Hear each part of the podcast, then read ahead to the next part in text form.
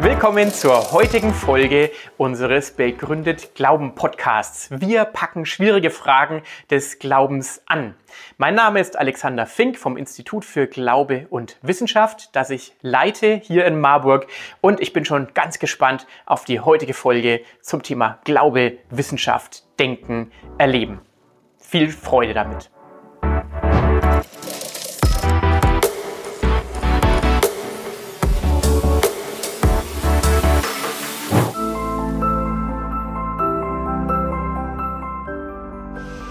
Wie kommen Christen eigentlich dazu zu sagen, die Bibel ist Gottes Wort?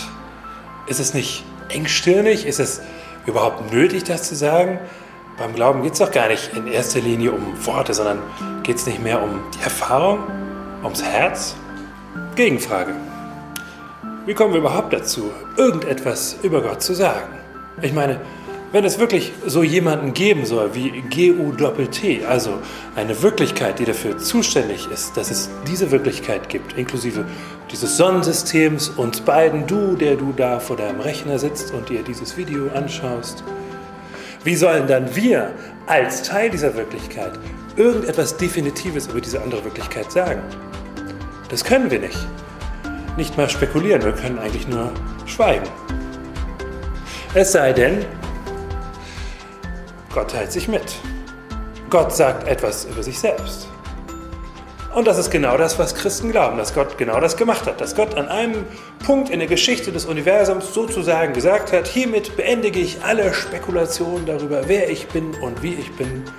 Und er hat sich selbst gezeigt, mitgeteilt. Und zwar nicht in einer Ideologie, nicht in einer Institution und übrigens auch nicht in erster Linie in einem Buch, sondern in erster Linie in einer Person, in der Person Jesus Christus. Wir glauben also, Gott sagt sozusagen, ich bin wirklich ganz genau so wie dieser jüdische Wanderprediger aus dem ersten Jahrhundert eurer Zeitrechnung. Das, was Jesus sagt, das sage ich.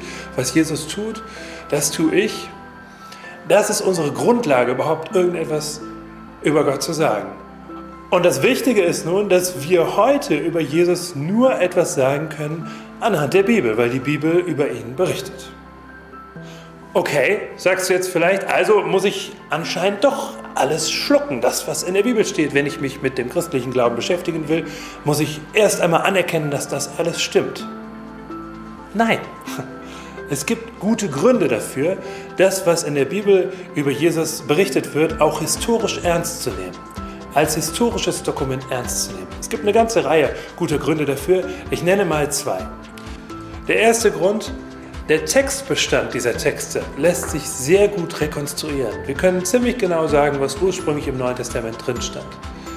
Denn es ist ja so, dass antike Texte handschriftlich verfasst und handschriftlich abgeschrieben wurden und dabei konnten sich Fehler einschleichen. Und wenn man herausbekommen möchte, was ursprünglich in einem Text drin stand, muss man möglichst viele solche Handschriften haben. Die müssen möglichst alt sein. Das kann man mit chemischen Methoden bestimmen. Und sie müssen aus möglichst vielen unterschiedlichen Quellen stammen. Bei vielen Dokumenten aus der antiken Geschichtsschreibung, griechische und römische Geschichtsschreibung, haben wir oft nur eine ganze Handvoll von solchen Dokumenten und die sind oft erst viele Jahrhunderte später entstanden. Trotzdem arbeiten wir damit, weil wir nichts anderes haben. Beim Neuen Testament dagegen haben wir über 5000 solcher Handschriften oder Handschriftenfragmente, Schnipsel. Die ältesten dieser Fragmente reichen in ihrer Entstehungszeit bis auf wenige Jahrzehnte an die Entstehungszeit der neutestamentlichen Texte äh, heran.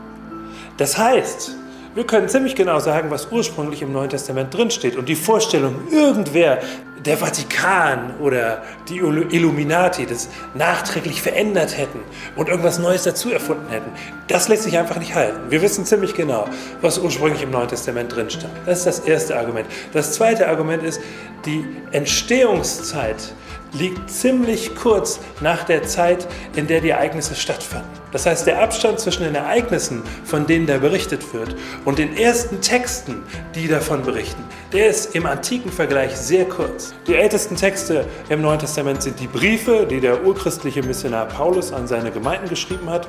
Die sind in den 50er Jahren des ersten Jahrhunderts entstanden das können wir aus Signalen in den Texten herleiten. Von Jesus wissen wir, dass er um das Jahr 30 herum öffentlich aufgetreten ist. Das können wir auch aus römischen Quellen belegen.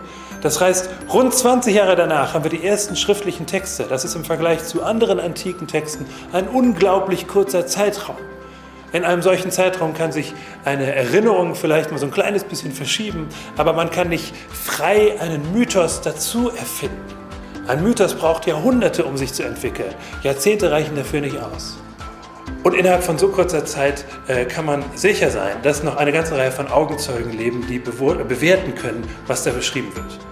Bei den Evangelien, bei den Lebensbeschreibungen von Jesus, die wir im Neuen Testament finden, ist der Zeitraum ähnlich kurz. Die Evangelien sind ab dem Jahr 70 entstanden oder ein bisschen später, also 40 Jahre danach oder etwas mehr. Auch wieder ein sehr, sehr kurzer Zeitraum. Es gibt Gründe dafür, diese Texte historisch ernst zu nehmen. Deswegen brauchen wir die Bibel. Wir sind angewiesen darauf, dass Gott etwas von sich mitteilt, dass Gott etwas von sich sagt.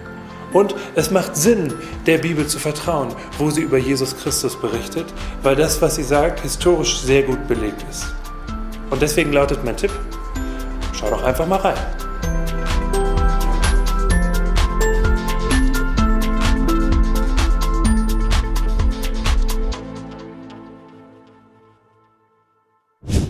Das waren spannende Gedanken. Ich glaube, es lohnt sich noch mal kurz drüber nachzudenken.